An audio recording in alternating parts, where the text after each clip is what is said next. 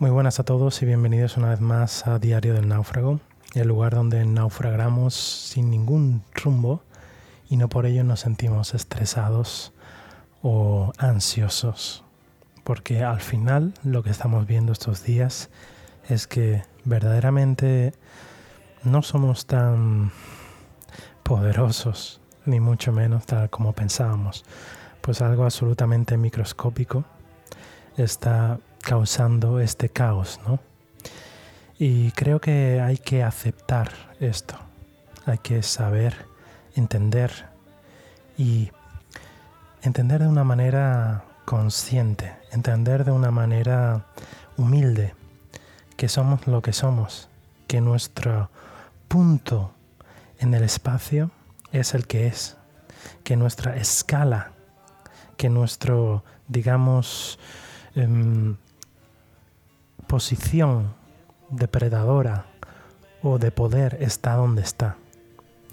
Por supuesto que el ser humano tiene mucho potencial y a la vista está que nosotros sometemos a muchas especies, ¿no? A nuestro favor. Tenemos la inteligencia que consideramos de alguna manera que es el bien más preciado de la supervivencia, ¿no? Es lo que nos hace trabajar en grupos, es lo que nos hace progresar, ¿no? Pero, claro, hemos estado tanto tiempo en el trono de oro, tanto tiempo sentándonos tan seguros, tanto tiempo con el ego por las nubes, que ha llegado esto y se han caído todas las máscaras, ¿no? Y ese es el problema que veo, que no éramos tan fuertes como pensábamos y como mucha gente quiere hacerte dar, ¿no? Y eso me llega a mí al hastío de ya no querer, porque yo durante mucho tiempo he utilizado libros de autoayuda para desarrollarme y no puedo negar que no me hayan ayudado muchas cosas. Este tema lo profundizaré más adelante. Pero básicamente quiero decir que incluso ahora veo gente que está intentando utilizar esta desgracia para beneficiarse.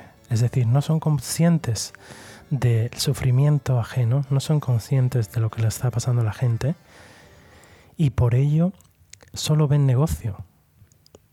Y esa forma de verdad a mí personalmente me ha quemado mucho, ¿no? Me ha hecho replantearme porque yo sí es cierto que antes estaba en una escala de tengo que crecer, ¿no? Digamos el pensamiento americano de eh, ser mm, successful, ¿no? Ser alguien exitoso, ¿no? Y he llegado a un punto después de esto, de darme cuenta primero que somos meras marionetas, ¿no? que no podemos hacer absolutamente nada, que la libertad es algo que se puede desvanecer en cualquier momento también, que la sociedad pende de un hilo, digamos que el estatus, ¿no? que las leyes, todo eso es un papel mojado y que en una situación muchísimo más apocalíptica que esta, o un poquito más, diría yo, el caos creo que reinaría. Y ese es el problema que veo. También he visto que hay mucha buena gente, ¿no? Mucha gente cívica. Pero me pregunto hasta qué punto ese civismo es real, ¿no? Hasta qué punto, cuál es su límite. Porque qué pasa si tú empiezas a decirle a la gente que se acabó el consumismo, que se acabó tanto ocio, que se acabó tantas cosas que hacemos nosotros y que bueno, que hay que atarse el cinturón, que hay que ser más ecológicos, ¿no? Porque ahora nos viene, después de esta, tendremos que, espero, pensar seriamente con el tema del cambio climático. Porque si esta ha sido grande, la del cambio climático no tiene retorno. Entonces, ahí quiero decir, ¿cuáles son los límites de esta sociedad? ¿Qué pasa si a esta gente que sale a los balcones a aplaudir les dices que se acabó el consumismo? Que se acabaron todas sus formas de aislarse de sí mismos y que ya no queda otra más que volver, digamos, a un estado introspectivo a ser consciente de valorar solo lo que tenemos, a simplemente disfrutar no de las cosas nuevas, sino de la que ya hay, a no ser consumistas. ¿Esta sociedad será capaz de afrontar ese reto? Está claro que eso, más tarde o más temprano, va a ocurrir. Eso es estadísticamente comprobable. Los recursos son finitos. El cambio climático es una realidad. Ya después de esto, que como se ha visto en el tema de, del virus, hubo una negación previa, absolutamente ridícula. Y ahora, y también la hubo, también la hubo en el momento de que empezó todo con el cambio climático, ¿no? Empezó esa negación.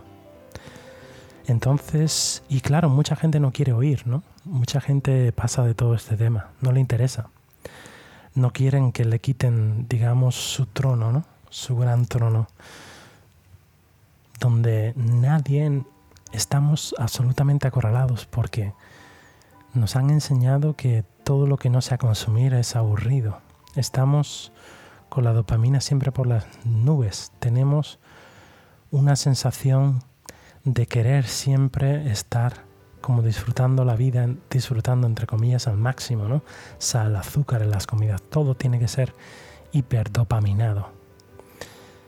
Y claro, nos encontramos con esta situación en la que mucha gente pues no puede llegar a realizar todo lo que le gusta hacer, ¿no? La sociedad del bienestar, la economía del bienestar. Nos encontramos que la economía parece ser como un ser independiente, un ser que no eh, reacciona a la gente, sino que nosotros estamos al servicio de ella, ¿no?